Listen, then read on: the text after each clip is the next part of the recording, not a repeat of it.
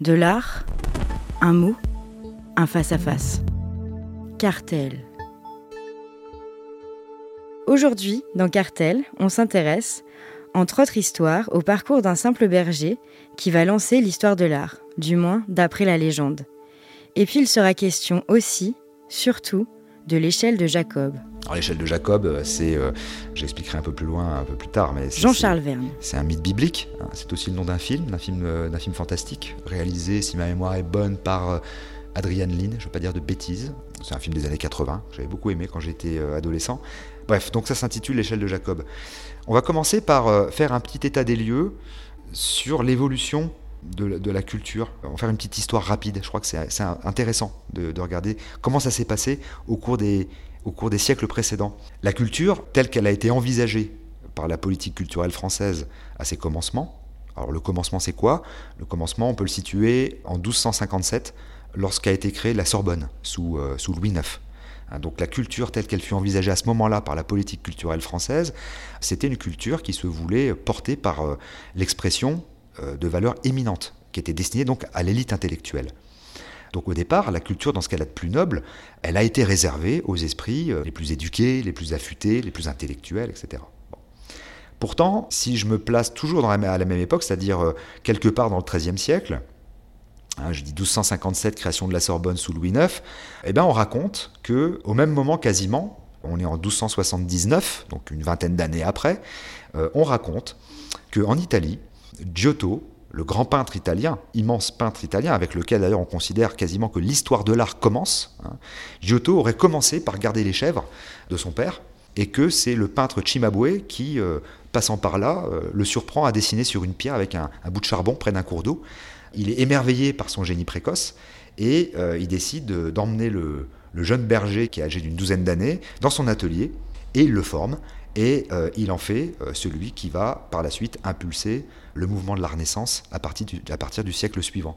Donc c'est intéressant de voir que finalement, à la même époque, on a euh, ces deux exemples que j'aime beaucoup. La création de la Sorbonne, où là, on est très clairement dans une culture très haute, très élaborée, très subtile, destinée à une élite, et puis que on raconte cette histoire, c'est peut-être un mythe, hein, mais que Giotto était au départ juste un, berger qu'un peintre célèbre aurait découvert par hasard et qu'il aurait formé.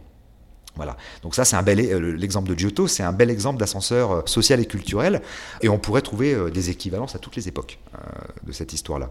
Moi, mon grand-père, il a bien appris à lire en gardant les vaches dans un village du fin fond de la Corrèze, sans jamais aller à l'école, et puis il est devenu par la suite officier de l'armée française, avant d'être plus tard passionné d'histoire, et c'est peut-être comme ça d'ailleurs qu'il a offert une première impulsion culturelle à sa descendance qu'il a reçu ou qu'il l'a pas reçu d'ailleurs. hein.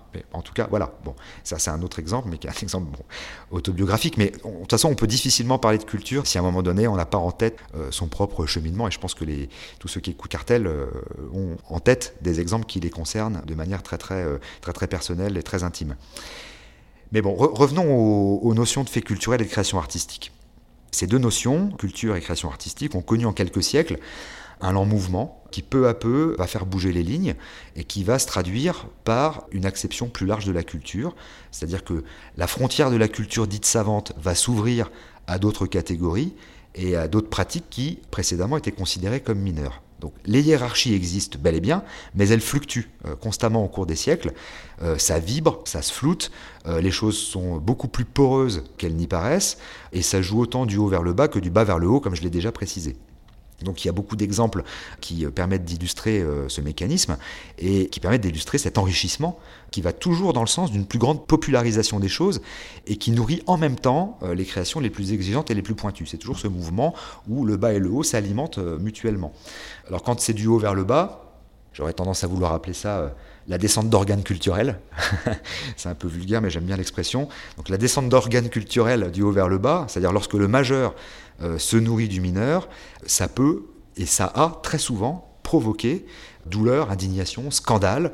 À chaque fois dans l'histoire, il y a plein plein d'exemples, j'en donnais quelques-uns, mais à chaque fois que le haut, la culture haute, est allé puiser dans la culture populaire, ça a généré du scandale. Le mot scandale, d'ailleurs, il est très intéressant parce que la signification première hein, du mot scandale, c'est pierre d'achoppement, c'est-à-dire c'est l'obstacle sur lequel on trébuche. Donc, euh, lorsque la culture haute va se nourrir de culture populaire et créer le scandale, c'est-à-dire qu'elle a fait trébucher quelque chose, le sens trébuche. Ah, il faut se souvenir, par exemple, de la querelle du Cid. Le Cid, c'est quand même euh, de Corneille, donc, hein, c'est la première pièce qui transgresse les règles théâtrales aristotéliciennes, c'est-à-dire l'unité de, temps, de lieu. C'est une pièce qui reçoit immédiatement un immense succès populaire, mais qui se fait descendre par la critique. Euh, on ne peut pas faire du théâtre comme ça. Et Corneille déclare euh, à propos du Cid, je satisfais ensemble peuple et courtisans. Cette volonté vraiment de réunir à un moment donné deux sphères qui normalement ne se parlent pas, ne se rencontrent pas. On peut également se souvenir, pour rester encore dans, la, dans le théâtre, du scandale de la pièce de Victor Hugo Hernani en 1830. Quand Hernani est joué à Paris, on a tout de suite une opposition extrêmement violente entre euh, les partisans d'une culture haute qui est fondée sur la hiérarchisation des genres théâtraux contre ce qu'on a appelé la fameuse armée romantique euh, partisane de Victor Hugo, qui, elle, clamait au contraire la nécessité d'une révolution esthétique euh, autant que politique. Euh, c'est-à-dire il fallait transgresser l'alexandrin, il fallait procéder à une, hybridation entre le sublime et le grotesque, et c'est ce que Hugo d'ailleurs avait déjà annoncé dans la préface de Cromwell, qui était presque une forme de manifeste littéraire quelques années auparavant. Donc l'exemple de Victor Hugo, il est très intéressant parce que c'est typiquement celui d'un penseur de la culture haute euh, qui va opérer une remontée du populaire vers le savant. Voilà. Et donc, alors que ce soit Corneille, que ce soit Hugo, etc., euh, si on veut avoir une vision un peu plus générale et un peu plus, euh, un peu plus proche de nous, en littérature, tous les écrivains qu'on a dit modernes, les écrivains modernes, sont des écrivains qui sont allés jusqu'au bout d'une confrontation avec les codes de la langue dite haute, en tirant la langue, et là j'assume le calembour, vers le bas. Donc il s'agit vraiment, c'est vraiment ça, de tirer la langue vers le bas. On prend la langue, la langue la plus, euh, la plus noble et on va chercher vers le bas euh, ce qu'on peut bien, euh, ce qu'on peut bien prendre, parce qu'il y a des choses intéressantes à y prendre. Il ne s'agit pas de détruire, il ne s'agit pas de destruction, il ne s'agit pas de détruire la langue haute ou de, détruire la grammaire dans ce qu'elle a de plus noble, mais il s'agit de, de, faire, de faire évoluer les choses. Et ça n'empêche pas de continuer à être dans, une, dans un hommage aux choses anciennes, euh, dans un respect aux choses anciennes. La prose, lorsque la prose apparaît et vient, euh, vient détruire l'alexandrin, bah, la prose, euh, elle se recueille malgré tout sur le tombeau de l'alexandrin. La prose ne peut pas être prose s'il n'y a pas l'alexandrin avant. Donc la prose ne cesse de regarder l'alexandrin pour se configurer en prose. Voilà. La syntaxe déconstruite de la poésie contemporaine, la poésie d'aujourd'hui, que ce soit la poésie française, la poésie américaine, la poésie hollandaise, elle s'ancre dans la prose également elle continue à faire avancer la langue. Le flot des rappeurs dont j'ai déjà euh, parlé, euh, il se règle parfois en fonction de grands textes classiques ou modernes. Hein, J'évoquais euh, Illustre qui cite Montaigne. Il y a plein, plein d'exemples comme ça chez, chez, les rappeurs. donc il y a vraiment une porosité, et cette porosité, elle est évidemment parfois très très difficile à admettre pour, pour les tenants d'une hiérarchie qui devrait être clairement définie entre les genres. Là, il y a un exemple qui, qui est très intéressant, c'est celui de Daniel Defoe, Robinson Crusoe. Daniel Defoe, lorsqu'il a publié Robinson Crusoe, donc le titre exact c'est La vie et les étranges aventures de Robinson Crusoe. Donc lorsque Daniel Defoe publie Robinson Crusoe en 1719, euh, il refuse catégoriquement que son livre soit classé dans la catégorie du roman, parce qu'il estime que le roman euh, est, je cite, un sous-produit tout juste bon pour les goujats. C'est intéressant. Donc, en tout cas, au-delà de ces exemples, la remise en question des hiérarchies, elle n'équivaut pas à leur suppression, parce que là ce serait vraiment de la démagogie, mais euh, la remise en question de la hiérarchie, c'est plutôt l'effet d'une dynamique, ou même on pourrait dire d'une dynamite euh, inévitable, qui est réglée selon la double translation que j'ai déjà évoquée, donc qui vient euh, draguer la culture savante vers le bas, et j'aime bien le terme de drague, et je vais en reparler dans le prochain épisode, de la drague. Euh, draguer quelque chose, c'est draguer le cours d'une rivière, mais c'est aussi draguer quelqu'un. Hein. Bon. Donc la, culture haute vient draguer la culture savante, la culture basse, et inversement. Donc c'est comme dans le rêve de Jacob, hein, je rappelle que l'épisode s'intitule L'échelle de Jacob. Qu'est-ce que c'est que l'échelle de Jacob dans la Bible?